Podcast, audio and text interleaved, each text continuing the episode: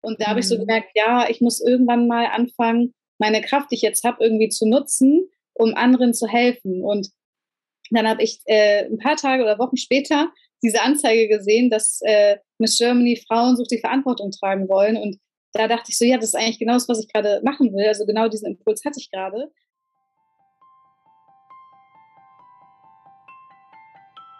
Hi und herzlich willkommen zum Survivor Queen Podcast, der Podcast für Opfer, Betroffene und Überlebende von sexualisierter Gewalt. Dieser Podcast ist voll mit Mutmachgeschichten von ganz vielen tollen und starken Survivor Queens und außerdem voll mit Tipps und Tricks von Experten und Expertinnen aus dem Bereich Traumaaufarbeitung und vielem mehr. Ich bin Mai Nguyen, deine Host von diesem Podcast und ich wünsche dir viel Inspiration beim Hören. Lena Jensen ist Germany, Miss Mutig. In dieser Folge plaudert sie ganz offen aus dem Nähkästchen, was ihr aus ihrem Trauma geholfen hat. Denn ja, auch sie ist eine Survivor Queen. Wie sie vom traumatisierten, stotternden Kind mit Sozialängsten zu der starken Frau geworden ist, die sie heute ist, verrät sie uns in dieser Folge. Ich wünsche dir viel, viel Inspiration beim Hören. Hi und herzlich willkommen zu einer neuen Podcast-Folge. Ich habe heute einen Gast bei mir, über die ich mich sehr, sehr freue. Lena Jensen. Sie ist aktuelle Vize-Miss Germany 2022 und Miss Mutig. Sie ist eine Survivor Queen. Sie bekennt sich ganz offen dazu und ähm, ja, hilft uns dabei, das Thema zu entstigmatisieren. Und ich finde es mega, mega cool. Lena, schön, dass du da bist. Ja, danke, dass ich hier sein darf. voll, voll gerne. Schön, dass du dir die Zeit genommen hast. Mm, magst du dich einfach nochmal selber vorstellen? Ja. Wer bist du? Gerne. Also ich bin Lena, ich komme aus Hamburg und äh, bin aber ursprünglich an der Küste geboren.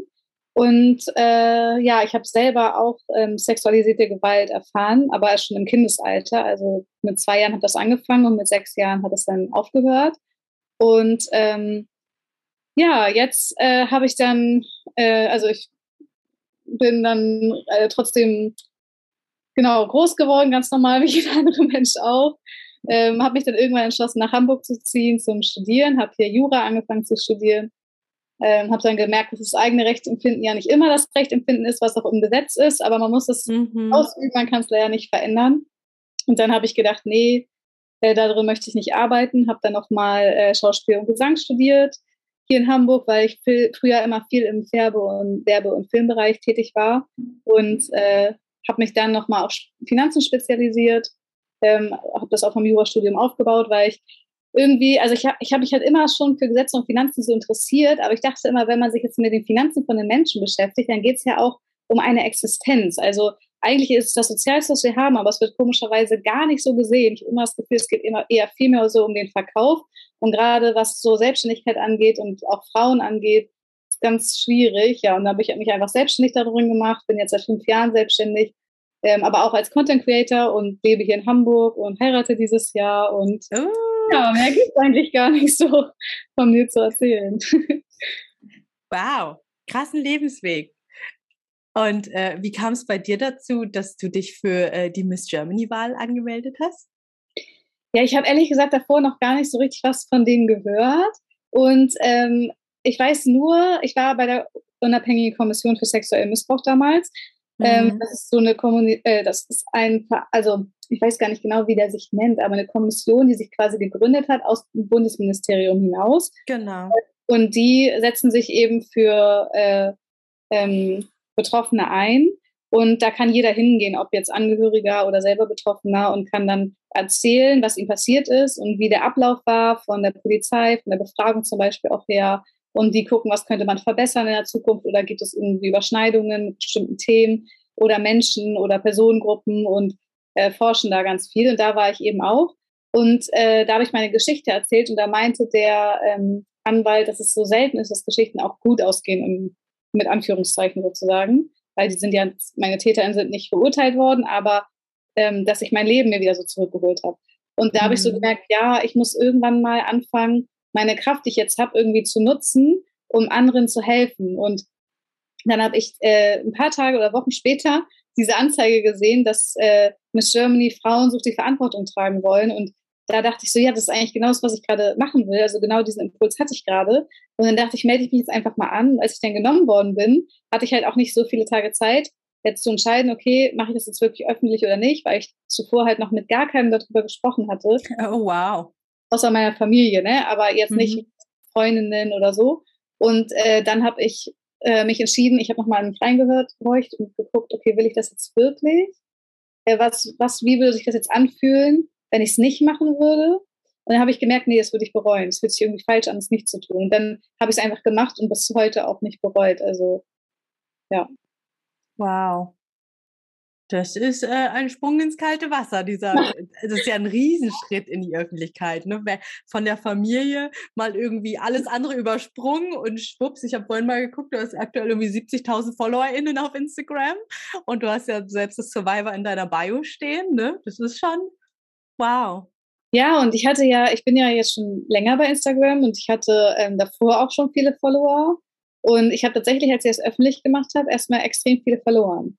Also es ist nicht so, dass man, äh, weil viele sagen ja immer, oh, man macht das um Aufmerksamkeit und keine Ahnung, um irgendwie, äh, ja, ich weiß nicht, tausend Gründe gibt es ja, um berühmt zu sein oder so.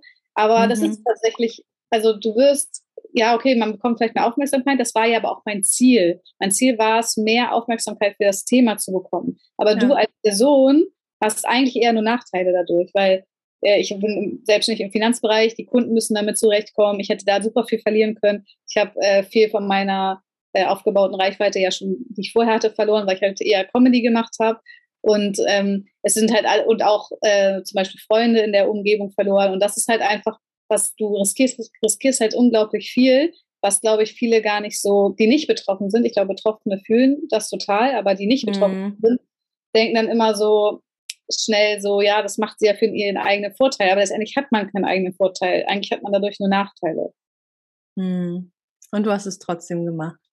Ja, weil mir das Thema wichtig ist und weil ich mir denke, okay, das nehme ich in Kauf dafür, wenn nur ein Kind dadurch irgendwie vielleicht nicht missbraucht wird, ist es das schon wert, dass ein Leben nicht zerstört wird. Und ich meine, die Nachteile, die ich jetzt habe, die kann ich von mir aus verkraften. Die Menschen, ich sage immer, der Müll bringt sich selber raus die wollen, die sollen halt gehen und dann entpuppen die sich halt vorher und so ist es dann halt auch ehrlicher, also zwischenmenschlich. Und ich habe auf der anderen Seite halt auch, als ich das öffentlich gemacht habe, habe ich dann vorher noch mit den engsten Freunden, mit denen ich mich treffen konnte, habe ich mich mit denen noch getroffen und mhm. Da hatte ich denen das erzählt, nochmal persönlich, bevor sie das lesen. Und da haben wirklich einige Freundinnen, bis heute noch immer, immer mehr, die mir erzählen, dass ihnen das auch passiert ist.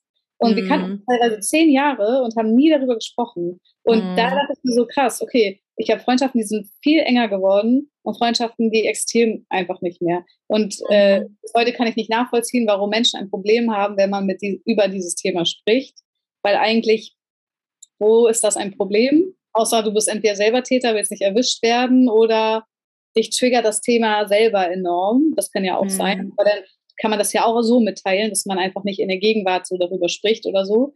Ähm, aber dass Menschen dann so Scheuklappen aufsetzen, das fasziniert mich im negativen Sinne immer wieder.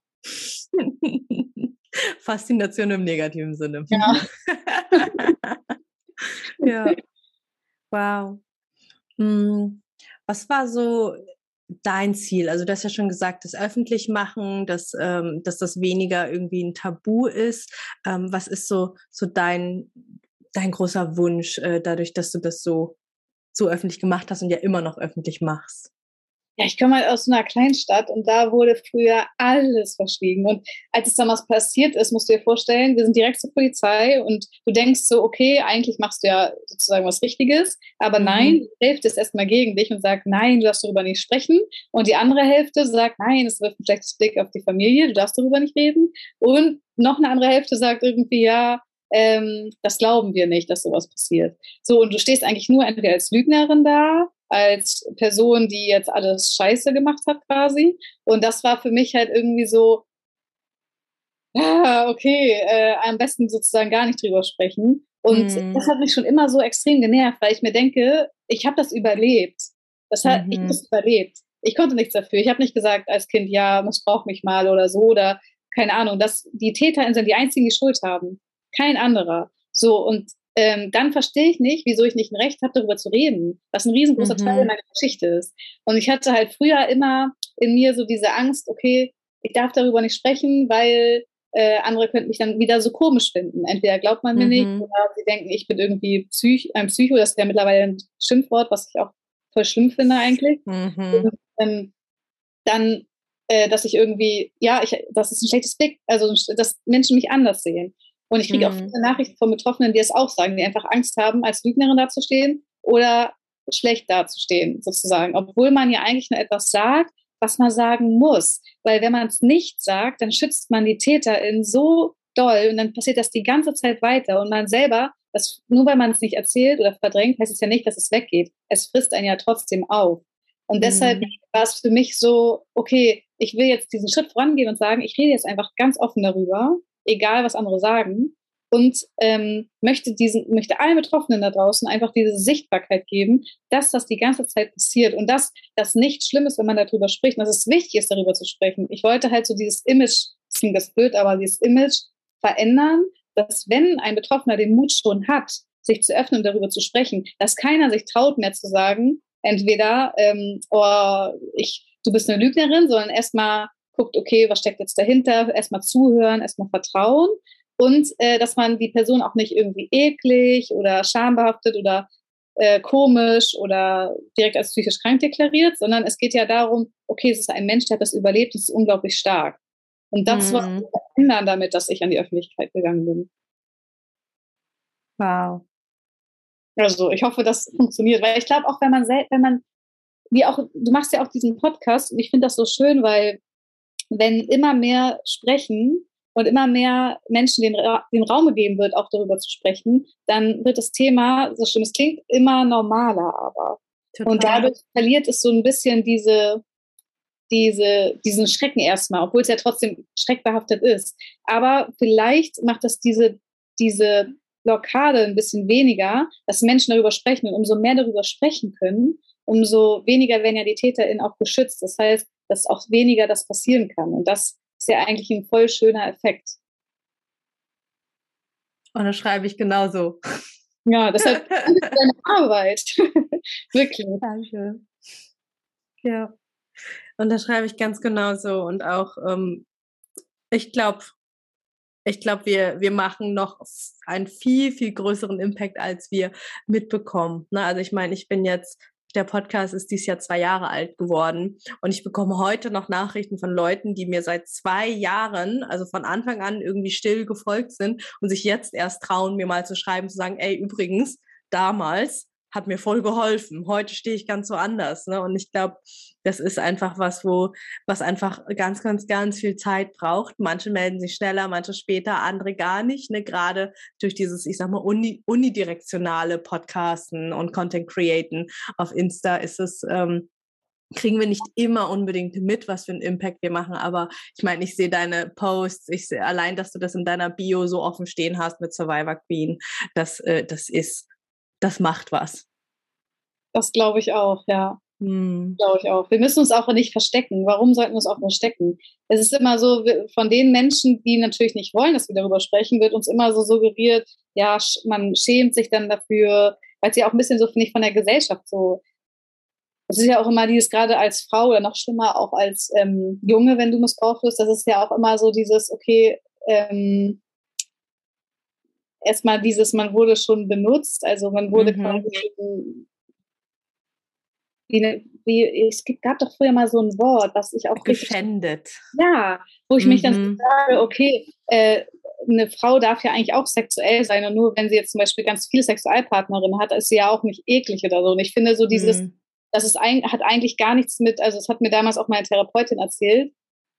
Ähm, da war ich sieben und sie meinte so zu mir, Lena, das, was da passiert ist, hat nichts mit äh, Sex zu tun, weil Sex ist immer nur einvernehmlich. Mhm. Und wenn du, wenn sowas passiert, dann ist es einfach nur Gewalt, es ist einfach nur pure Gewalt. Und so muss man das irgendwie auch sehen, weil ich glaube, wenn, dann kommt, dann geht vielleicht auch dieses Schambehaftete weg weil mhm. es hat nichts mit äh, Sex zu tun. Es ist einfach quasi Gewalt, die ausgeübt wird. Und wenn dir ja. Gewalt angetan wird, dann sag, gehst du ja auch zum Arzt oder teilt sich jemand mit. Aber dadurch, dass es so was Intimes ist und teilweise ja natürlich auch sehr schlau von den TäterInnen gemacht wird, man ja. dunkelt es passiert im Schlaf, man weiß nicht, ob es wirklich passiert, man gerät so in einen Schock, man nimmt das gar nicht richtig wahr.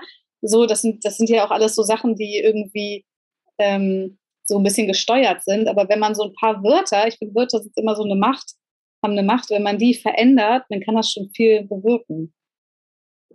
Ja, toll. Hm. Magst du ein bisschen erzählen, wie, was es für, was es für dich für Auswirkungen hatte? Ich meine, für dich war es ja echt früh, ne? Also wenn du erzählst, dass du mit sieben schon in Therapie warst, wie, wie hat ähm, das Erlebte für dich dein Werdegang, dein Leben beeinflusst, wenn du heute zurückschaust? Also es war so, als ähm, also ich habe schon als Kind, als der Missbrauch angefangen hat, ähm, war ich schon in psychologischer und ärztlicher Behandlung, weil meine Mama immer nicht wusste, was mit mir los war. Ich war sehr aggressiv, ich habe angefangen zu stottern, ich hatte oft ins Bett gemacht, ich hatte sehr sexualisierendes Verhalten, ähm, ich habe äh, so eine Sozialphobie entwickelt und das wurde immer schlimmer, immer schlimmer und die Ärzte und Psychologen wussten angeblich nichts. Die haben immer gesagt, ja, wir wissen nichts, wir wissen nichts. Und dann ähm, irgendwann hat eine Kindergärtnerin sie dann darauf aufmerksam gemacht, dass es das sein könnte. Dann hatte sie mich früher mal von denen abgeholt, also früher als abge abgemacht. Und ähm, da war alles abgedunkelt und die ähm, Menschen kamen quasi in Unterwäsche runter und ich auch und äh, also leicht bekleidet und da meinten die, ja, Lena, geh dich nochmal waschen. Und das fand sie so komisch äh, in mhm. dem Zusammenhang mit dem, was sie ähm, gehört hatte. Und dann hatte sie halt den Verdacht und auch danach, äh, wir sind halt direkt, also direkt zur Polizei, als ich ihr das dann auch erzählt hatte. Sie hat dann versucht, das Vertrauen wieder zu mir so zu erlangen, äh, dass mhm. ich ihr das erzähle und äh, hatte sich dann immer auch Hilfe vom Jugendamt geholt. Das hat mich so ein bisschen gerettet auch. Aber als ich das erzählt habe, ist meine ganze Wahrnehmung erstmal so auseinandergefallen, weil die TäterInnen haben mir natürlich immer erzählt, ja, das ist normal, das ist gut, das ist die wahre Liebe, wir sind die Guten, die anderen sind die Bösen. Und dann hat meine Mama mir erzählt, nein, das sind die Bösen, das war nicht okay, dass sie mm. das und das war für mich, ähm, äh, da ist irgendwie alles so aufgebrochen, das Trauma hat nochmal so richtig begonnen. Und als ich dann gesehen habe, dass es meinen Eltern auch so schlecht ging, ähm, habe ich gemerkt, dass ich ähm, irgendwie, ich habe mich halt so schuldig gefühlt. Also wegen mir mm. passiert das gerade alles. Und ich hätte nichts sagen sollen. Hätte es nicht gesagt, dann würde es allen gut gehen, dachte ich immer. Und dann dachte ich, okay, wenn ich jetzt nicht mehr da bin, dann muss es ja allen besser gehen. Deshalb habe ich dann versucht, mit sieben Jahren ähm, drei Versuche hatte ich mich immer wieder umzubringen. Und beim dritten stand ich dann auf dem Schuldach und dann kam meine Mama. Ich weiß nicht, wie lange ich da stand, aber auf jeden Fall hatte, äh, wurde ich dann direkt in die Psychiatrie gebracht. Und äh, ich war in der Zwischenzeit auch immer bei verschiedenen Therapeuten, aber ich hatte immer das Gefühl, die waren so überfordert mit mir. Und dann kam eine Therapeutin aus Süddeutschland und die hatte damals EMDR-Therapie gemacht. Äh, das war damals relativ neu, jetzt mittlerweile ist es ein bisschen gängiger. Das ist eine, Trau mhm. also eine Traumatherapie. Und ich habe die dann stationär da vor Ort gemacht. Und ich dachte wirklich, es reißt mir den Brustkorb auf, als ich die gemacht habe. Weil du gehst in dieses Trauma rein, es wird einfach 10.000 Mal schlimmer und es braucht noch mal ein, zwei Jahre, bis es besser wird. Und mhm. ähm, ich habe die dann aber durchgezogen und ähm, die hat damals so zu mir gesagt, als ich saß da wirklich mit verschränkten Armen, sie guckt mich so an und ich dachte so schon wieder eine Psychologin, die mir irgendwas sagen will, was sie, was sie nicht mehr ansatzweise verstehen kann, was ich durchgemacht habe. Und dann meinte die ähm, Psychologin so zu mir, Lena, ich verstehe, also ich kann, ich weiß nicht, ich will mir nicht anmaßen, was du erlebt hast. Ich kann dir nur sagen, wenn du das machst, was ich sage, dann wird dein größter Traum in Erfüllung gehen. Und da meinte ich so, okay, das klang irgendwie schon mal so, okay, anders. das mhm. klingt verlockend. Ich dachte so, okay. Dann meinte ich halt, oh, wie soll das denn gehen und so. Und sie meinte so, ja, was ist denn ein großer Traum? Und ich so, ja, dass ich irgendwann mal auf einer Bühne stehe, singen, tanze oder so. Und, und sie meinte dann so, ja, okay, das schafft ihr. Und ich so, wie denn? Weil ich habe gestottert, ich hatte Angst vor Menschen, äh, mein ganzer Körper war fest, ich habe mich selber nicht mehr gespürt. Und ich dachte so, okay, wie soll das denn funktionieren? Und dann äh, habe ich sie ihr aber irgendwie vertraut, weil sie hatte so eine ja, sie war nicht unsicher oder so. Ich finde, also Kinder mhm. spüren das halt voll doll. Und dann habe ich da angefangen, die Therapie zu machen und danach, danach auch noch ambulant. Und dadurch ist es so ein bisschen, alle Symptome, die ich hatte, die ich eben aufgezählt habe, hat sich das verändert. Also mhm. es wurde besser, aber es hat sehr lange gedauert. Und ich hatte auch danach immer mal wieder damit zu kämpfen, auch mit Depressionen, aber ich bin immer wieder dann schnell in Therapie gegangen und konnte es immer wieder aufarbeiten. Und dadurch habe ich heute sehr wenig, mit der ich so wirklich zu kämpfen habe. Hm. Wow, da hast du dich aber auch echt durchgearbeitet. Ja, und ich hatte, also ich kriege halt viele Nachrichten von äh, Menschen, die gerade in der Therapie sind. Und gerade wenn man eine EMDR oder eine Traumatherapie macht, viele brechen das halt ab mittendrin, weil sie denken, nee, ich kann das nicht und so. Und man braucht halt schon wirklich ein, entweder musst du stark aufgefangen werden oder du brauchst eine wirklich gute Therapeutin, mhm. weil du, mhm. Du musst das wirklich durchziehen. Nicht, dass man da drinnen dann stecken bleibt oder dass man ähm, ja nur das halbe Trauma dann bearbeitet oder so, sondern es ist wirklich sinnvoll, das durchzuziehen, wenn man kann mhm. bis zum Ende, weil dadurch vermindert man diese Flashbacks, dadurch kann man wirklich ähm, wieder so frei leben. Und damals, äh, als ich fertig war mit der Therapie, meinte ich auch so zu ihr, ich fühle mich noch gar nicht bereit. Also nach der Traumatherapie dachte ich so, okay, was war's jetzt? Was soll jetzt anders sein mit mir? Und dann mhm. hat sie zu mir gesagt, nein, es ist natürlich noch nicht vorbei. Ähm, aber das wird sich jetzt entwickeln in deinem Leben. Und ich meinte so, ja, aber wo soll ich, wie soll ich denn wissen, wie ich jetzt weitergehen soll, was ich jetzt machen soll? Und dann meinte sie, ja, Lena, da wo die Angst ist, da ist der Weg. Geh immer da, ja. wo die größte Angst sitzt. Und ich dachte immer so, na toll, also geht das immer weiter so. Das ist so. aber dann habe ich das wirklich gemacht weil ich wollte unbedingt frei werden. So, sie meinte auch so zu mir, guck mal, die haben jetzt die ersten sieben Jahre deines Lebens genommen. Ich muss wirklich sagen, im Nachhinein, sie hat wirklich mit mir geredet, als wäre ich eine Erwachsene, aber war ich auch zu dem mhm. Zeitpunkt, weil man hat einfach mehr Leben zurückgelegt und man hat einfach, wenn man so viel erlebt, hat man so viel andere Reife, sag ich mal. Mhm. Und äh, sie hatte, äh, ich, sie hatte mir dann gesagt, ich soll immer dahin gehen, wo die Angst ist. Ich hatte Angst vor Wasser, weil halt einige Sachen passiert sind, wo äh, während des Missbrauchs, die auch mit Wasser zu tun hatten. Und äh, ich bin dann immer wieder in dieses Wasser gegangen, das weiß ich noch heute. Jedes Mal bin ich wieder da reingegangen, ich dachte, ich sterbe. Dann gehe ich wieder da rein, ich dachte, ich sterbe. Und irgendwann wurde es immer weniger und dann hatte ich auf einmal die Angst verloren vor Wasser. Mhm. Und es ist natürlich so, dass ich immer noch heute, es ist unbequem ins Wasser zu gehen, also es macht mir jetzt unbedingt Spaß, aber es macht mir keine Todesangst mehr. Und mhm. wenn man das bei diesen ganzen Ängsten macht, sei es Beziehung, sei es Angst vor Höhe oder keine Ahnung, dann mhm. wird es irgendwann immer besser. Und das habe ich auf alles bezogen eigentlich, also auch auf Beziehungen. Ich habe einfach immer wieder gesagt, mit diesem Kopf, mein Kopf sagt, dass ich Angst habe, es ist nicht die Realität. Und habe es dann mhm. gemacht und habe dann gemerkt, oh, ich lebe noch. Und umso mehr der Körper sich darauf trainiert, dass man weiß, man lebt dann noch, umso mehr kann diese Angst im Kopf nicht mehr sein. Ja. Wow. Und ich meine, du wirst dich ja heiraten. Ja, genau. Es hat Erfolg geschlagen. Ja. Ja, das stimmt, ja. Ja, es ist auch gar nicht so leicht, sein Herz wieder zu öffnen. Also gerade wenn einem so, wenn, wenn das Menschen waren, die man wirklich geliebt hat und denen man vertraut hat, es ist nicht mhm. einfach, das Herz wieder zu öffnen, aber es lohnt sich, dafür zu kämpfen. Mhm. Und wie hast du es geschafft? Also wie, woran hast du also andersrum, äh, viele Survivor Queens strugglen erstmal ganz, ganz lange damit, irgendwie sich zu spüren, andere zu spüren, Liebe wieder empfinden zu können, sie annehmen zu können, glauben zu können, dass sie gemeint sind mit der Liebe. Ne? Ähm, wie hast du das für dich geschafft, dass du jetzt vor der Hochzeit stehst?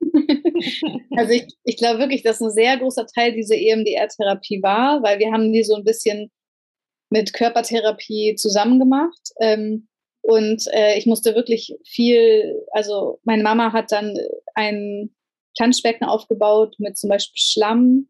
Und ich sollte meinen Körper erstmal mit Schlamm einreiben oder Bälle, Bällebäder haben wir gemacht. Und äh, sie hat immer wieder gesagt, so das ist dein Körper, das ist mein Körper. So, also sie hat wirklich, sie hat so eine Anleitung bekommen vom Jugendamt oder von der Psychologin, ich weiß es nicht genau. Und die haben halt gesagt, das könnten sie machen mit, äh, mit ihrem Kind, damit es ähm, noch mehr Fortschritte macht. Und mhm. auch so durchgezogen. Und ich glaube, durch diesen Plan und durch diese immer wiederkehrende Therapie, das hat mir, das hat mir wirklich sehr, sehr doll geholfen. Und auch jetzt bis heute ist es noch so, dass ich viel Yoga mache, viel Sport. Jeden Morgen stehe ich erstmal auf und das klingt jetzt komisch, aber ich bewege erstmal jedes meiner Gliedmaßen. Vom mhm. kleinen Zeh bis zum Kniegelenk. Ich bewege alles einmal durch, um mich so zu spüren. Mhm. Ich versuche so die Kraft zum Boden abzugeben, auch zu wissen, okay, der Boden hält mich. Ich finde, bei vielen Betroffenen, die in so eine Starre fallen, ist es oft so, dass sie den Bezug zum Boden verlieren. Und dadurch ist der Körper ständig angespannt. Und wenn du den Bezug zum Boden wieder, wieder gewinnst, und manchmal reicht es auch schon, sich auf den Boden zu legen, sich vom Boden wegzudrücken, dann äh, gewinnt man so das wieder und man verliert die Anspannung im Körper. Und das hilft mir extrem doll. Hm. Das sind wunderschöne Übungen und Tipps. Danke dir. Ja, ich hoffe, sie helfen. Bin mir sehr sicher. Hm. Was hilft dir noch so? Was, ist, was sind so Sachen entweder auf dem Weg, die dir noch geholfen haben, wo du sagst, oh Leute, probiert das mal aus, oder auch Dinge, die du heute tust, um dich zu zentrieren, um bei dir anzukommen, neben deiner Morgenroutine? Also ich achte sehr doll darauf, dass ich das tue, was mir gut tut. Also ich mhm. höre immer wieder in mich rein und gucke so, okay, was brauche ich jetzt gerade? Und ähm, bin sehr ehrlich zu mir und nehme mir das dann auch. Wenn ich merke, nee, ich brauche eigentlich gerade Ruhe, dann nehme ich mhm. mir auch diese Ruhe. Oder nee, ich brauche gerade ähm, vielleicht was Leckeres zu essen, dann esse ich das auch. Und mhm. bin da sehr intuitiv.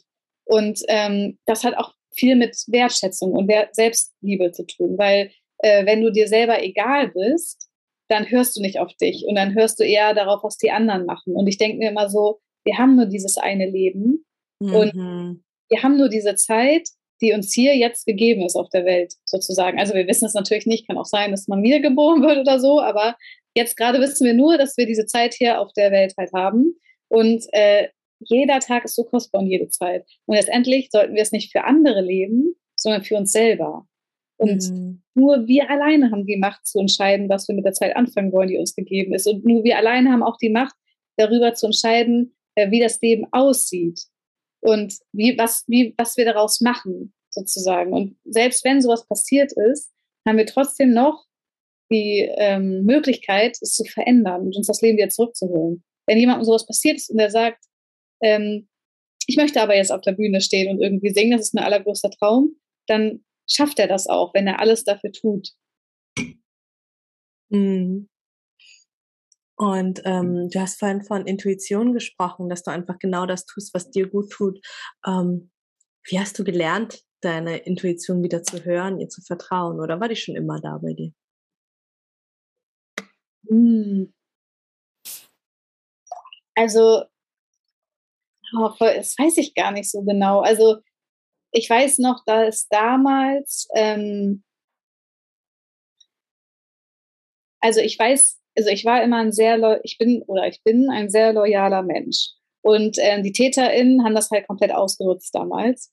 Und mhm. äh, die Loyalität zu Menschen, die ich liebe, und man muss auch sagen, Kinder lieben ja bedingungslos. Mhm. Wir sind einfach, ähm, sie hinterfragen das nicht. Und ich habe diese Menschen enorm geliebt und dass die gesagt haben, dass ich das nicht weitererzählen soll, da, diese Loyalität hatte ich ja extrem doll zu denen mhm. obwohl wir sowas angetan haben. Und äh, gleichzeitig hatte ich aber auch diese Lo Loyalität zu meiner Mutter. Und die haben das geschafft, so zu durchbrechen, ähm, dass ich diese Intuition, also diese ursprüngliche Intuition, eigentlich total verloren habe. Mhm. Und erst später durch die Therapien, also auch durch die EMDR-Therapie, habe ich diese Intuition ein Stück wieder gewonnen. Dann mhm. hatte ich sie aber wieder lange Zeit verloren, weil wenn du in die Pubertät kommst, und äh, siehst, wie alle um dich herum sich entwickeln und du willst irgendwie mithalten. In, in meinem Kopf war die ganze Zeit nur so, okay, wie verhält sich ein normaler Mensch? Ich verhalte mich auch so. Ich habe mich einfach die ganze Zeit versucht, immer anzupassen. Mhm. Und ähm, dann erst viel später, als ich dann mit der Schule fertig war und gemerkt habe, okay, so, es gibt kein System mehr. Hier ist es zu Ende. In der Schule gibt es ein System, du musst jeden Tag da sein. Ähm, du hangelst dich so daran fest. Es gibt gewisse Gruppierungen in den Klassen äh, wo bist du da? Also es gibt so gewisse Sachen, äh, die einfach vorgegeben sind, wo du dich drinnen bewegen kannst. So, und wenn die Schule zu Ende ist, dann ist ja die Frage, okay, und was mache ich jetzt? Das haben ja voll viele auch. Okay, ja, wo, mm. wo mhm. fange ich jetzt mein Leben so an? Und dann äh, nach der Schule habe ich auch gedacht, okay, äh, irgendwie verliere ich den Boden unter den Füßen. Und da mm. muss ich mhm. lernen, okay, was ist denn, was will ich überhaupt? Und da habe ich dann angefangen, okay, mir bringt es nur was, wenn ich wirklich auf mein Bauchgefühl höre. Und ab da habe ich angefangen, auf mein Bauchgefühl zu hören.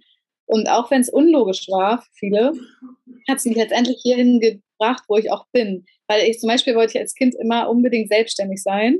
Und meine ganze Familie ist gar nicht selbstständig. Und die finden das auch sehr gefährlich natürlich und so.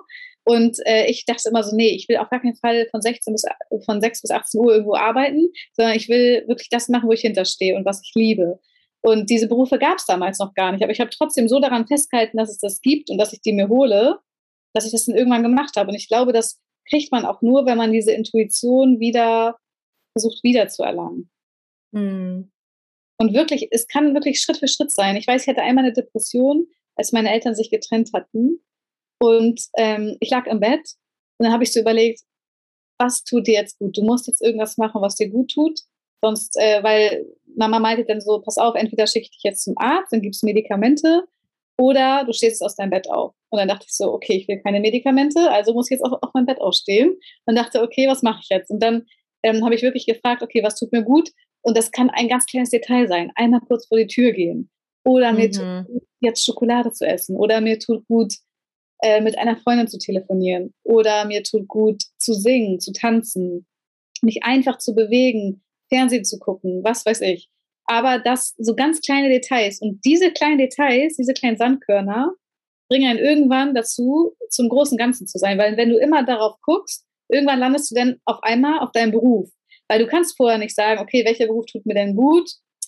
Ja, welche Berufe gibt es überhaupt? Du kannst ja nicht erstmal alle, alle Sachen durchblicken sozusagen und nicht auch nicht in jedem einmal arbeiten und das ausprobieren, sondern es ergibt sich dann mit der Zeit, wenn du auf dein Bauchgefühl hörst.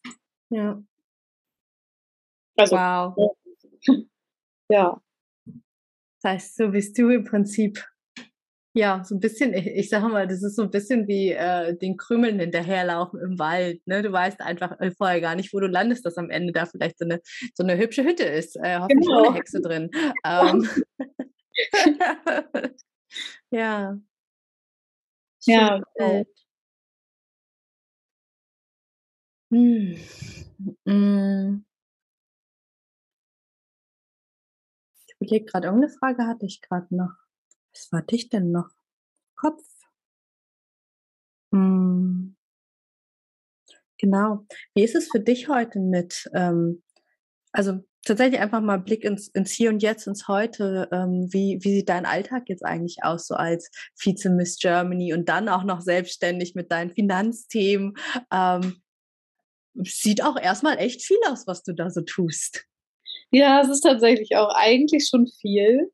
Ähm, es ist, mein Alltag ist sehr entspannt trotzdem. Also ich mhm. schlafe wirklich immer so lange ich kann. Also meistens bis 9 Uhr auch tatsächlich. Ähm, weil ich merke, wenn ich genug Schlaf habe, dann leist, kann ich auch einfach mehr leisten. Und ich habe mir das so aufgebaut, mein Alltag, dass ähm, ich meine maximale Leistung rausholen kann, ohne mhm. erschöpft zu sein. Das heißt, ich hole mir genug Schlaf, also ich schlafe dann meistens so bis 9 Uhr, dann bin ich wach, dann frühstücke ich erstmal eine Stunde, bis 10. Dann fange ich an, E-Mails zu beantworten. Äh, dann fange ich an, Content zu kreieren. Das ist immer unterschiedlich auch zu den Zeiten, je nachdem, wann ich Termine habe. Ähm, dann mache ich meistens mit, äh, nachmittags oder abends Yoga oder Sport. Also auf jeden Fall mindestens einmal am Tag. Und äh, dann, ähm, wenn ich jetzt im Büro bin zum Beispiel, ich habe neben meiner Wohnung quasi direkt das Büro für die Finanzen. Und da bin ich meistens zwei Tage die Woche, wenn ich von da aus arbeite. Und ansonsten arbeite ich äh, aber auch viel über Zoom zum Beispiel. Das mache ich dann auch von zu Hause. Und die Termine sind wirklich komplett gemixt. Also ähm, mal habe ich an einem Tag drei Kundentermine und dann danach erstelle ich noch Content oder umgekehrt. Also es ist wirklich immer gemixt. Äh, manchmal, jetzt hatten wir eigentlich freie Tage. Manchmal ist es so, okay, Montag muss ich noch den Content erstellen zum Beispiel. Dann ist der jetzt nicht frei der Tag. Dafür mache ich denn, wenn ich den brauche, frei. Also ich gucke wirklich immer so, wann muss ich mehr rauskommen, dann komme ich aus raus, dann sage ich so, nee, jetzt brauche ich Zeit. Oder wenn ich jetzt sage, oh, ich habe so Hummeln im Po, ich will jetzt richtig viel machen, dann mache ich richtig viel. Und das ähm, klappt auch am besten, weil letztendlich wir sind keine Roboter, wir sind Menschen und wir können nicht immer jeden Tag 100 Prozent geben, sondern wir müssen immer wieder gucken, okay, wann können wir was leisten und wann brauchen wir Ruhepausen. Und da so eine mhm. Balance zu finden, ist, glaube ich, ganz wichtig. Voll. Und ich finde es super, super schön zu hören. Ich glaube auch für ganz, ganz viele, die gerade zuhören, dass es möglich ist, sich ein Leben zu bauen nach den eigenen Regeln. Ne, ja. Das, das finde ich, ist, äh, gibt ganz, ganz viel Licht und ähm, mein Leben sieht sehr ähnlich aus wie deins. Also ich stehe auch meistens so irgendwo zwischen acht und neun auf, am liebsten ohne Wecker, wenn ich nicht gerade äh, die Nacht vorher super spät ins Bett gegangen bin. und ich, ich, ich finde das so, so schön, dass es da einfach nochmal, ich sag mal, eine, eine andere Erzählart gibt. Als das, was wir von der Gesellschaft vorgelebt bekommen und von Familie und Freundinnen, dass, äh, dass ein Job immer so und so aussehen muss. Genau. Ja, dass man auch die Freiheit hat, sich den selber zu gestalten. Ja. Voll schön. ja. Aber machst du denn auch mhm. jeden Tag Podcast oder wie machst du das? Nee, gar nicht. Podcast ist nun, äh, nun Teil von meiner Arbeit und tatsächlich auch äh, der, den ich unter Aktivismus verstehe. Also mhm. Podcast mhm. ist für mich wirklich einfach äh, Free Work, die ich mache, um äh, dem Thema mehr Aufmerksamkeit zu geben. Also Dienstags ist immer mein Podcast-Tag. Da mache ich die Kennenlerngespräche, da mache ich die Podcast-Aufzeichnung, wie jetzt mit dir. Ähm, da mache ich ähm, dann noch Schnitt und Planung und Shownotes schreiben und Instagram-Posts zu den Podcast-Folgen Folgen. Also im Prinzip ist ein Tag in der Woche so komplett für, für Podcast-Aktivismus ähm, geblockt bei mir in der Woche. Mega mhm. cool. Mhm. Und ähm, zwei Tage die Woche gebe ich Coachings. Also ähm, ich gebe Einzelcoachings und auch Gruppencoachings. Ähm, und dann bleiben noch zwei Tage so für Büro und anderes und andere verrückte Sachen, die dann irgendwie mal auftauchen. Also jetzt zum Beispiel habe ich seit einem Monat ähm, ne, meine Survivor Queen Community laufen, die ich mir schon ewig lang gewünscht habe, die sich auch meine Frauen schon ganz lang gewünscht haben, wo ich jetzt mich mal getraut habe, damit rauszugehen. Und äh, wir haben jetzt im Prinzip ein Forum mit äh, 48 Frauen, also alle Survivor Queens, ähm, die einfach, ja, der im Prinzip durch mich moderiert wird, äh, die aber auch einfach miteinander und untereinander chatten, sich Tipps geben, sich Hilfe geben, sich gegenseitig feiern für Erfolge wir haben jetzt gerade eine Queen dabei gehabt, die hat ganz doll gestruggelt, weil sie jetzt ähm, hätte heimfahren äh, wollen, müssen, sollen ähm, zu ihren Eltern. Und bei ihr ist halt der Vater der Täter. Und ähm, sie hat aber eine ganz große Loyalität der Mama gegenüber und wusste nicht, was sie machen soll.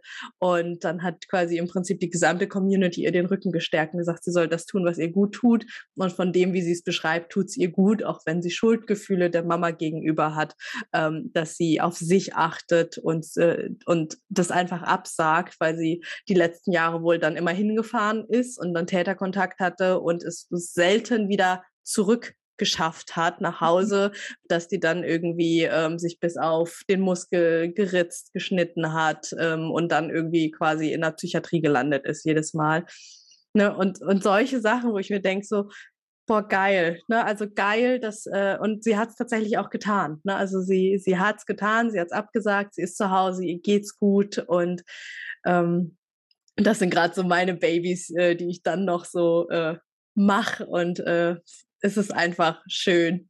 Richtig, das richtig klingt, schön. Das klingt echt voll schön, auch dass du da so eine Community gebaut hast, die dann auch sich alle so gegen, gegenseitig unterstützen. Das ist so viel wert. Mhm. Ich glaube, man denkt immer, man ist alleine mit dem Thema. Und ich habe es auch gemerkt, dass ich das meiner meinen Freundinnen erzählt habe und die dann auch meinten, dass ihnen das auch passiert ist. Da mhm. merkt man echt so dran, krass, wir sind gar nicht alleine. Und wenn wir so zusammen haben, was wir für eine große Macht eigentlich haben. Ja. Voll. Und ich kenne das auch mit der, mit dem Vater. Ähm, eine Bekannte von mir hat das auch. Und äh, die meinte auch, sie hat sich immer schlecht gefühlt, weil sie ja dachte, dass die Mutter dann, äh, dass der Vater dann mit ihr, also mit ihr die Mutter betrügt. So, und die war ja ein mhm. Kind, ne? Also eigentlich kannst mhm. du ja gar nicht reden, aber du fühlst dich dann halt mhm. halt so. Äh, denn der Vater auch immer so, ja, willst du denn, dass wir uns trennen und so und das darfst du nicht sagen so und du bist, hast mich verführt und sowas alles und dann fühlst du dich natürlich auch so total schuldig. Das ist eine richtig schwierige Situation. Voll. Ja, aber super, dass du das machst. Echt eine richtig tolle Arbeit. Danke. ja. Wie bin ich damals darauf gekommen, das zu machen? auch aus meiner eigenen Geschichte. Ja, also ich habe es ja, ähm, bei mir war es auch in der Kindheit, aber ich war äh, älter als du. Bei mir war es zwischen 8 und 14. Mm, im Gegensatz zu dir darf ich, äh, kann ich sogar darüber äh, sprechen, wer es war, weil bei mir der Täter tatsächlich verurteilt worden ist. Oh, Glückwunsch! Das passiert leider nicht allzu oft. Total, genau. Also für alle, die gerade zuhören und sich äh, vorhin immer mal ein bisschen gewundert haben, warum wir so an der einen oder anderen Stelle ein bisschen drumherum geredet haben, ähm, rechtlich darf Lena einfach nicht mehr darüber erzählen, weil sonst gibt es Probleme, weil bei ihr eben keine Verurteilung da war. Ja. Genau, ähm, genau. Bei mir war es tatsächlich ein Freund der Familie, so ganz, ganz klassisch, ganz klischeehaft. Ähm, ein Freund, den meine Eltern schon vor, vor meiner Geburt kannten, also im Prinzip ein befreundetes Pärchen. Ähm, ich bin quasi mit seinen Söhnen aufgewachsen, ja, also wir sind wie Geschwister aufgewachsen ähm, und ich muss sagen, zum Glück, keine Ahnung warum, hat er sich äh, an den Söhnen und auch an meinen Schwestern nicht vergangen, sondern nur an mir. Ähm, das ist mal zumindest so ne, das Glück im Unglück, sage ich mal, dass, dass ich den Scheiß trage, aber sonst äh, niemand äh, drumherum. Und äh, für mich war es ganz lange richtig schwierig. Also ich habe äh, ich habe im Prinzip erst mit Mitte 20 mit Therapie angefangen ähm, und ich habe den Großteil meines Lebens einfach funktioniert. Also ich bin quasi immer on the run gewesen. Also ich hatte immer das Gefühl, so wenn ich wenn ich wenn ich irgendwie mal still sitze, dann dann kommt irgendwie ein Monster, dann passiert irgendwas Schlimmes.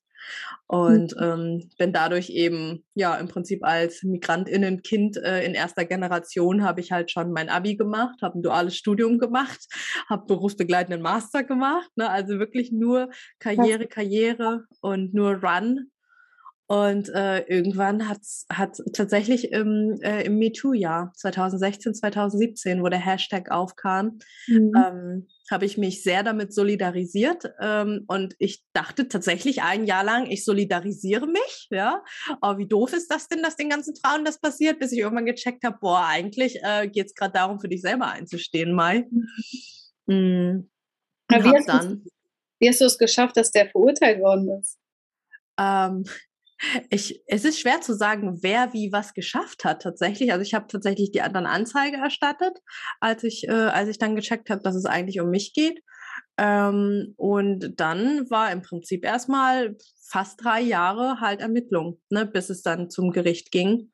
Das war echt Hölle für mich. Mhm. Mm, und im Endeffekt ähm, waren das, glaube ich, so ein paar Sachen, die zusammengespielt haben. Also, wenn ich ehrlich bin, glaube ich, dass nicht mal sein Anwalt äh, daran geglaubt hat, dass er unschuldig war. Also selbst sein Anwalt, äh, dem ging es eher darum, dass er so wenig Strafe wie möglich bekommt.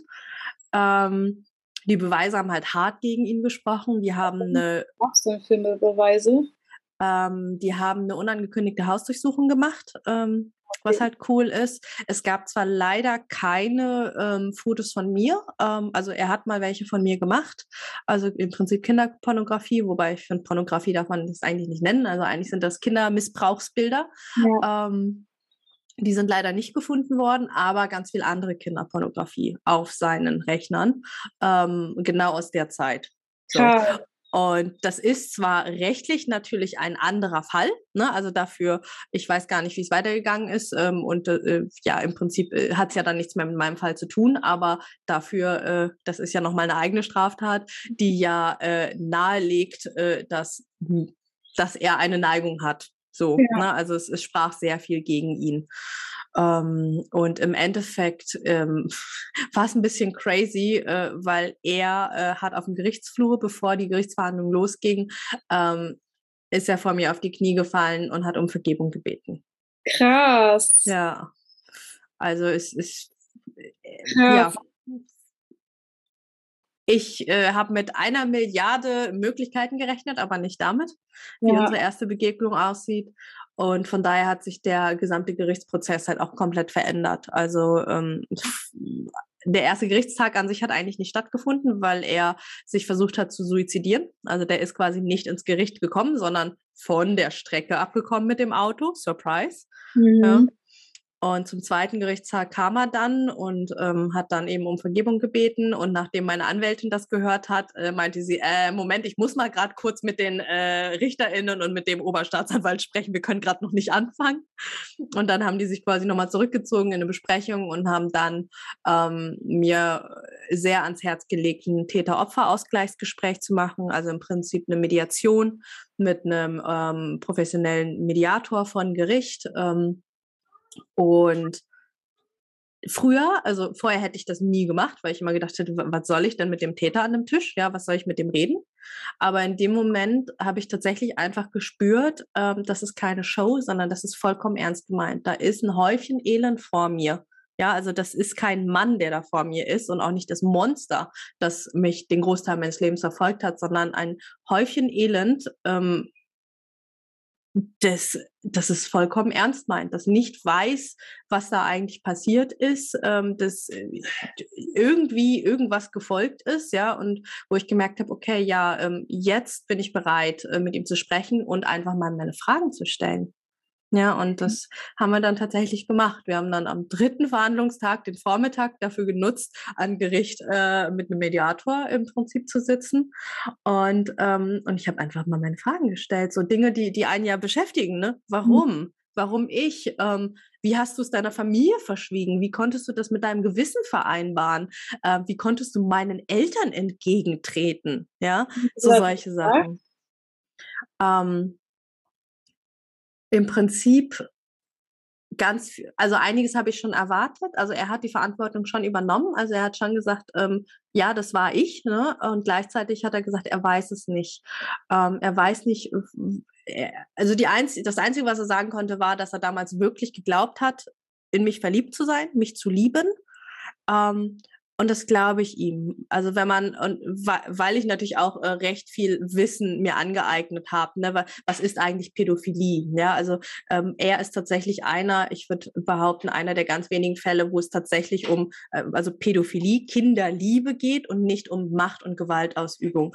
Er war auch immer, äh, das muss ich auch sagen, in Anführungsstrichen nett zu mir. Der war immer lieb, der war immer nett. Also es war nie ähm, schmerzhaft und gewalttätig in dem Sinne, sondern das passt alles zusammen zusammen. Er hat halt mit hoher Wahrscheinlichkeit selber einiges an Trauma und Scheiße hinter sich. Der ist im Vietnamkrieg geboren, groß mhm. geworden. Ja, also ich will nicht wissen, was er erlebt hat, was nicht rechtfertigt, was er getan hat, aber zumindest äh, ein, ein Erklärungshintergrund gibt. Mhm. Ne? Und deswegen ähm, nicht befriedigend die Antworten, aber gleichzeitig die, die ehrlichste, die, die er mir mit seinem in dem Moment Reflexionsstatus geben konnte. Mhm. Und danach? Ja wurde er dann quasi verurteilt oder wie? Genau, also er hat im Prinzip hat er äh, mir in dem Mediationsgespräch gesagt, dass er alles dafür tun möchte, dass ich ein gutes Leben habe, dass ich ihm sagen soll, was ich möchte. Und mhm. er hat mhm. mir auch äh, angeboten, dass er mir irgendwie, ähm, keine Ahnung, mich monatlich mit Geld oder sonst was unterstützt. Und ich habe gesagt, das will ich nicht. Also ich, ich, ich will kein Geld. Was soll ich damit? Ja, ähm, ich meine, ich hatte und ein gutes Leben. Ich habe mir, äh, ich habe mir einen Job, also ich habe ja äh, früher im Konzern gearbeitet und auch echt viel Geld verdient. So, ähm, ich, ich brauchte sein Geld nicht. So, das will ich nicht. Ähm, und äh, was ich gesagt habe, war, dass ich möchte, dass er die Taten gesteht. Also ich habe gesagt, wenn er irgendetwas für mich tun will und das vollkommen ernst meint, dann möchte ich, dass er die Taten gesteht, auch wenn er manche Sachen anders erinnert. So, also es war von Anfang an klar, ähm, im Vorgespräch von unseren AnwältInnen, die haben vorher gesprochen miteinander, ähm, dass er teilgestehen wird, ähm, dass er sagt, ja, manche der Anklagepunkte sind so passiert, manche nicht und manche erinnert er anders. So. Und ähm, ganz ehrlich, vollkommen legitim. Ich meine, das sind Erinnerungen, die sind 18 mhm. Jahre her gewesen damals. Und ähm, das ist normal, dass jeder Mensch Erinnerungen anders abspeichert und dass die sich ja auch über die Zeit verändern. Und ähm, wäre für mich auch okay gewesen, wenn er da, äh, wenn er quasi damit reingeht, weil äh, aber ich habe halt gesagt, hey, wenn du was für mich tun willst, dann erkenne meine Erinnerung an. Ja, das ist das, was, was mich quält, dass die, die Sachen, die bei mir drin sind und die ich behalten habe.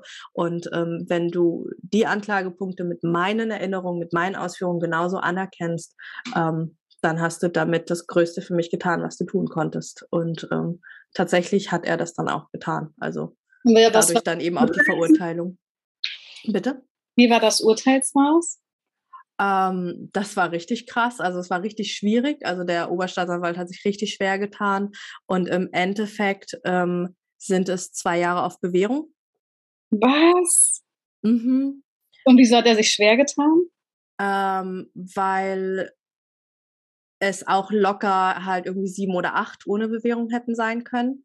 Aber es gab halt unglaublich viele strafmildernde, ähm, strafmildernde Umstände, wie zum Beispiel sein Geständnis. Also ähm, das Gericht muss ein Geständnis ähm, unglaublich hoch werten als strafmildernd.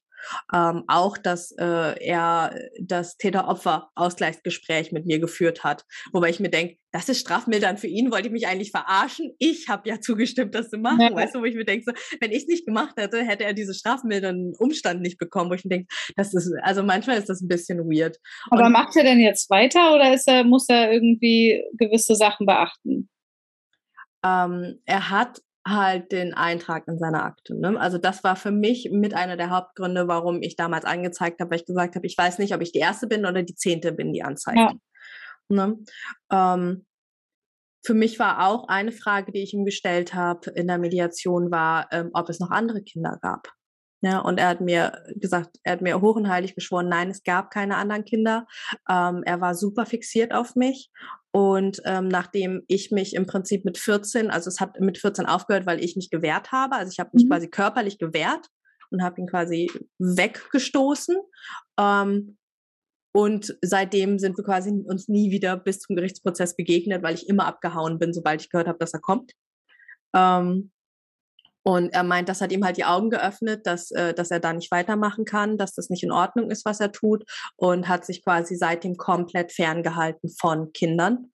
Ähm, und ich meine, klar, er hätte mich jetzt auch anlügen können. Ne? Ich kann nur meinem eigenen Urteilsvermögen in dem Moment Aber er hatte vertrauen. ja trotzdem noch die äh, ganzen Dateien auf dem Computer. Ne? Genau, aber das Spannende war, ähm, dass die Dateien auf dem Computer, ähm, die haben genau in dem Jahr aufgehört, in dem ich 14 war. Also in dem, in dem Jahr, wo ich, äh, wo ich quasi das beendet habe oder ihm nicht mehr die Möglichkeit, den Zugriff gegeben habe und wo er ja auch äh, heute im Nachhinein, 18 Jahre später sagt, danach habe ich nie wieder was gemacht. Ja. Ähm, in, nach diesem Jahr gab es keine neuen Downloads mehr, keine neuen Bilder und auch keine Zugriffe. Also die, die Polizei konnte ja sogar sehen, ähm, ob auf die Dateien nochmal zugegriffen worden ist. Aber welches Jahr war das denn, 14, als du 14 warst? Welches Jahr? Als ich 14 war. Ich bin 91er Jahrgang, 2005. Ah, krass, okay. Und, und dann wahrscheinlich, äh, seitdem es Computer gab, ne? Ähm, ja, genau, also im Prinzip seit er, seit er einen Computer hatte, also äh, zumindest mal die, die ältesten Festplatten, die sie haben, die haben ja im Prinzip alles mitgenommen. Die Polizei ja. ist gekommen, unangekündigt, bei ihm zu Hause und vor deren ähm, Laden. Also die haben noch ein, äh, ein Geschäft, äh, die Familie, und die haben quasi beide Gebäude umstellt äh, und haben morgens um sechs oder sieben geklingelt. Also ich habe im Nachhinein viel, viel später noch die ganzen Polizeiberichte von meiner Anwältin bekommen und konnte mir die halt angucken. Und die haben quasi beide Gebäude unangekündigt äh, umstellt ähm, und haben dann im Prinzip alles mitgenommen an Festplatten, an Rechnern, an Handys äh, und haben halt alles durchsucht und das, das passt für mich zusammen, weißt du? Also da, da, das er, er hätte mich anlügen können, klar, aber in dem Moment passt die Aussage so gut mit, mit dem, mit dem Festplattenindiz, dass wirklich danach nichts mehr drauf war, dass ich gesagt habe, okay, ich, ich bin in Frieden damit, es ist für mich okay, dass dieser mhm. Mann frei rumläuft, ähm, weil, also der wird seines Lebens nicht auch froh. Also das ist klar. Also mhm. seine Familie weiß davon. Ich habe mit seinen Söhnen gesprochen. Mhm. Ähm, und ähm, also der ja, der wird jetzt halt irgendwie noch den Rest seines Lebens irgendwie rumkrepeln und dann ist mir auch egal, ob im oder außerhalb des Gefängnisses. Und äh, ich habe mir mein Leben zurückgeholt. Das ist richtig gut, ey. Richtig gut. Ja, bei uns hm. war es damals auch, als wir zur Polizei gefahren sind, ähm, äh, wurden, also es waren mehrere Kinder, wir haben alle unabhängig voneinander das Gleiche ausgesagt und wurden auch medizinisch wow. untersucht, aber ähm, äh, also da war halt keine DNA-Spuren mehr, sondern eben es war, wurde festgestellt, dass wir sexuell missbraucht worden sind, aber nicht wer. Mhm. Und ähm, dann äh, wurden die TäterInnen befragt, die haben gesagt, nein, sie waren es nicht. Und dann viel, viel später erst kam eine angekündigte Hausdurchsuchung, wo natürlich nichts mehr gefunden worden ist. Und äh, die wurden nie verurteilt. Also obwohl wir alle das Gleiche gesagt haben, obwohl wir alle die Erinnerung auch hatten, es aufgehört hatte, als wir nicht mehr da waren. Ähm, also, die, also bis heute sind die noch weiter in Kontakt mit Kindern, seit 20 Jahren, wohnen auch direkt an der Schule. Also Boah. Wir haben echt, der eine, eine arbeitet als Sozialpädagoge, also und wir, ich habe auch immer wieder, ne, ich habe immer wieder versucht, sie anzuklagen, auch später noch. Und äh, immer wieder hieß es, nein, nicht genug Beweise, reicht nicht. Ähm, die wollen einfach nicht. Also es geht einfach nicht. Ey, das geht mir so in den Kopf nicht rein. Ne? Also genau das, was du vorhin gesagt hast, ganz am Anfang mit deinem Jurastudium, ne? Also Recht haben und Recht bekommen, das ist, das ist, also der gesunde Menschenverstand würde sagen, hey, mehrere Kinder unabhängig voneinander, gleiche Erinnerungen, ähm, wa, wa, was gibt's denn da noch? Ja. ja. ja. und es ist auch, ich, also ich bin jetzt mittlerweile so, okay, ich muss gar nicht für mich das Recht haben, aber mhm. ich denke mir so, okay, ich weiß, wo die gerade wohnen, ich weiß, vielleicht ist da jetzt gerade ein Kind und wird missbraucht, aber ich kann nichts machen. Ja. Und, und das, das ist so ein blödes Gefühl, weil ich einfach weiß, dass es weitergeht die ganze Zeit. Ja. Das ist halt einfach echt äh, schwierig. Ja. Oh, shit, ey. Ja.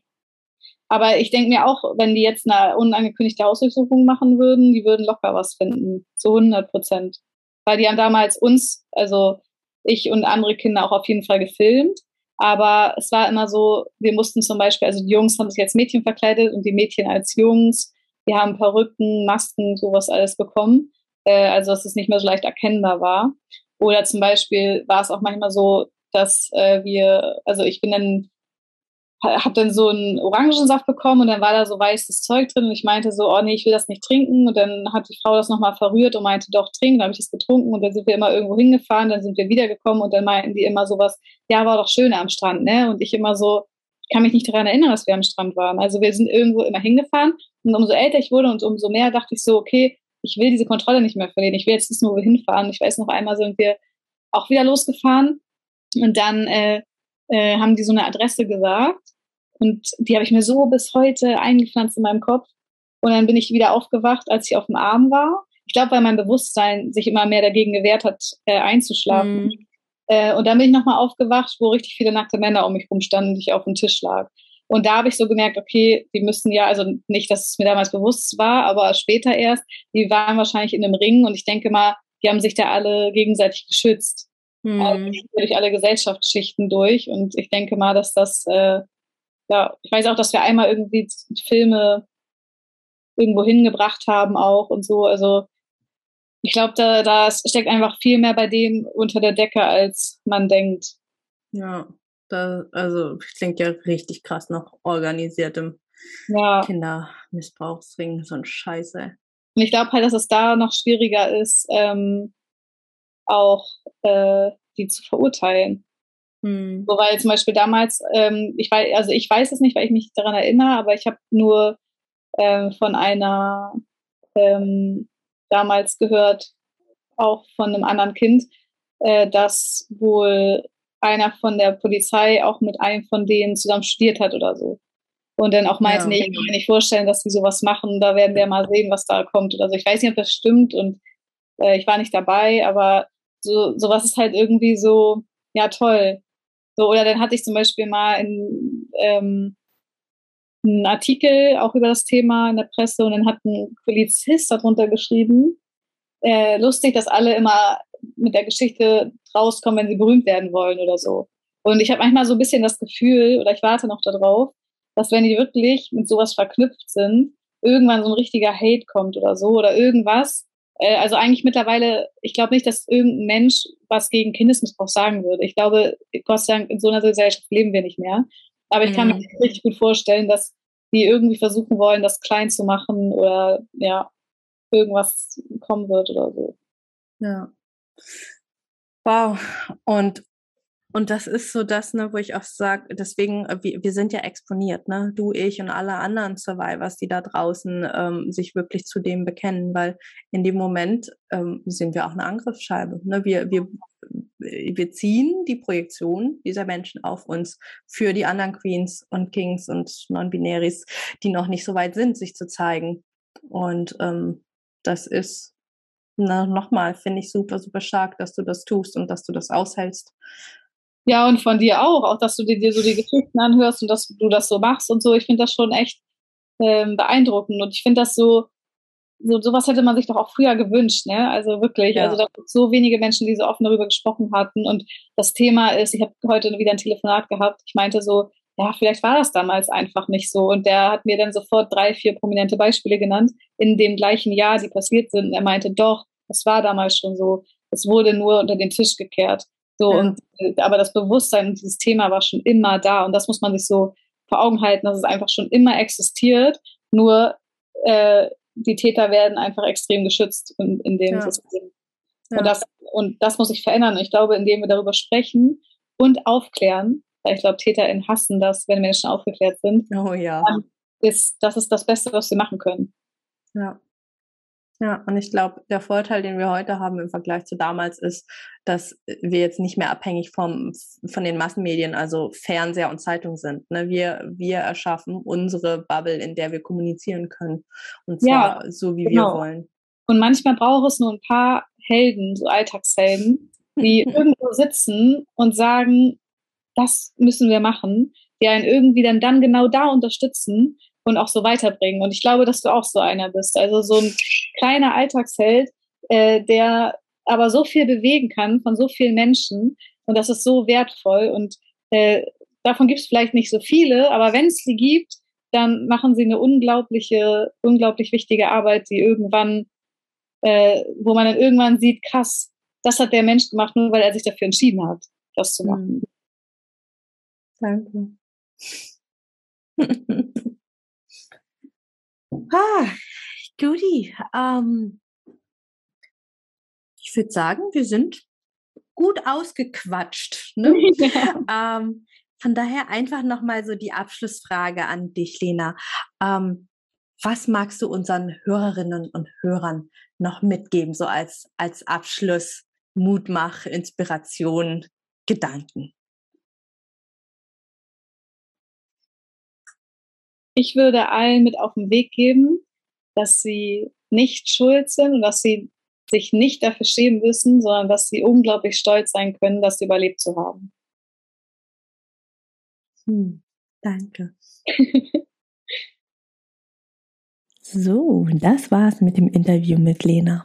Ich hoffe, du hast viel von dieser tollen, starken und mutigen Frau für dich mitnehmen können. Wenn du ihr folgen magst, schau mal in den Show Notes vorbei, da habe ich sie dir verlinkt.